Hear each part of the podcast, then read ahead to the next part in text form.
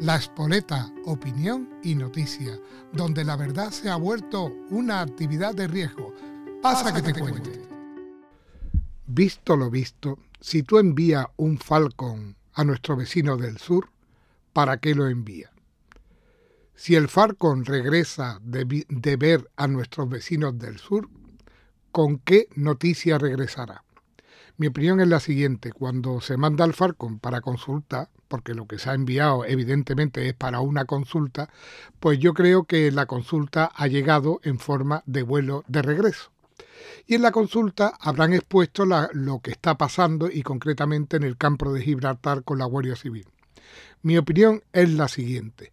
La equiparación salarial de la Guardia Civil es sumamente necesaria y de la Policía Armada es sumamente necesaria ya vemos que bueno, que sí, que muchos diréis que no y pensaréis que no, porque le están pegando a ancianas, a ancianas la detienen por rezar rosario, le pegan a personas mayores, están gaseando a personas normales y corrientes que no son delincuentes, bueno, pero esas cosas las tenemos cubiertas. Ahora mismo el gobierno tiene una patata caliente en las manos, pero que muy caliente, que son las fuerzas y cuerpos de seguridad del Estado. La equiparación salarial sería la salida más mejor que podría tener antes que volver a poner la frontera rígida en el campo de Gibraltar. O sea, eso lo tenemos que tener claro. O con Sur mm, es muy difícil que lo vuelvan a montar porque causa un grave daño a nuestro querido eh, vecino del sur. Entonces, ¿qué solución hay para tener a los cuerpos y fuerzas de seguridad del Estado callados y que no protesten mucho? Pues sencillamente lo mismo que se ha hecho con Puigdemont y lo mismo que se hace con todo el mundo. ¿Qué queréis? ¿Qué queréis? Y si los cuerpos y fuerzas de seguridad del Estado dicen, pues queremos la equiparación salarial porque es justa, queremos ganar lo mismo que un mozo de escuadra o que un, o uno de la policía vasca, queremos ganar lo mismo, o que un policía local, y es lógico que lo, que lo pidan, porque es lógico, la diferencia que hay es abismal.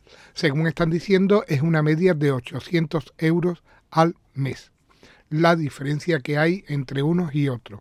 Por lo tanto, la subida tendría que ser de 800 euros al mes.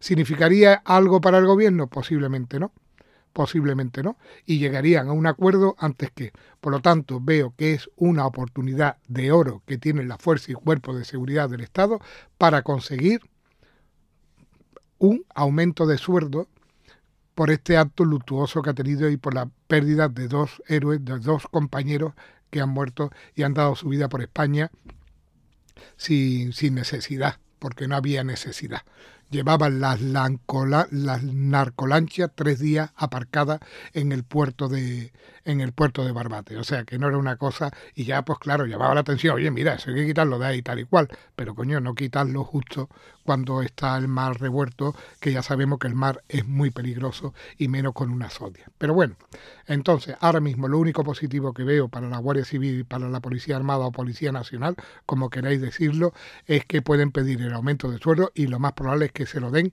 porque es la solución mejor que pueden tener. Y estar en la calle es lo único que en España motiva a la gente. Eh, ahora mismo con las elecciones eh, que hay mm, de Galicia, no, pero con las elecciones que hay mm, para, para la Unión Europea, pues eh, puede ser una época mm, recomendable, recomendable para hacer este tipo de actos y para, y para solicitar que por fin ya se den cuenta de que, vale, aparte de votar en el Parlamento Europeo que, que la, la Fuerza y Cuerpo de Seguridad no es una actividad de riesgo, que la ha votado y que la han denegado por culpa de que ellos consideran que no es riesgo, que el riesgo lo tienen otras personas y tal y cual, vamos, qué absurdo pensar que los fuerzas y cuerpos de seguridad del Estado hoy en día, como está España, no es una actividad de riesgo, es que es una barbaridad tremenda. Y decir que no, señores, es la actividad de riesgo más grande que hay.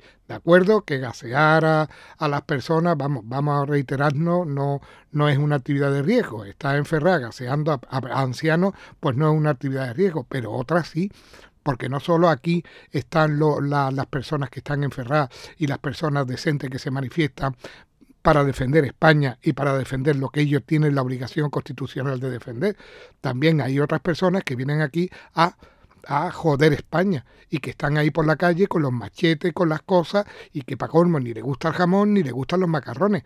Bueno, pues a esas personas es una actividad de riesgo lo que hace la, la Policía Nacional y la Guardia Civil. Y para ello, pues sí lo considero que tienen que darle el aumento salarial. Pero ya vamos a terminar y vamos a dejarlo, porque la verdad me cuesta trabajo pedirlo, pero no hay más remedio que ser claro. No se va a conseguir el montar una super policía aquí eh, que evite el contrabando ni nada de eso porque no le interesa. Y desgraciadamente se está viendo demasiado al plumero. Yo, de verdad, creo que, que están, que no, no me lo esperaba yo que manipularan tan mal, porque la verdad es que lo están haciendo fatal fatal, fatal, fatal. Eh, son actos, cosas que se hace que hasta el más tonto se da cuenta. Vamos, cualquiera que incluso vea los tele, un Cayetano Almodóvar se da cuenta de lo que está pasando. Os pongo ya el ejemplo, más claro no lo puedo poner. Un Cayetano Almodóvar se, que se dé cuenta de lo que está pasando en España, eso ya es la leche. Eso ya es la leche. Pues eso está pasando ahora mismo en España, que se está dando cuenta todo el mundo que estamos en manos de nuestro querido y amado vecino del sur pero en manos total. Sin nada más, muchas gracias por escucharme y un saludo virtual a todos.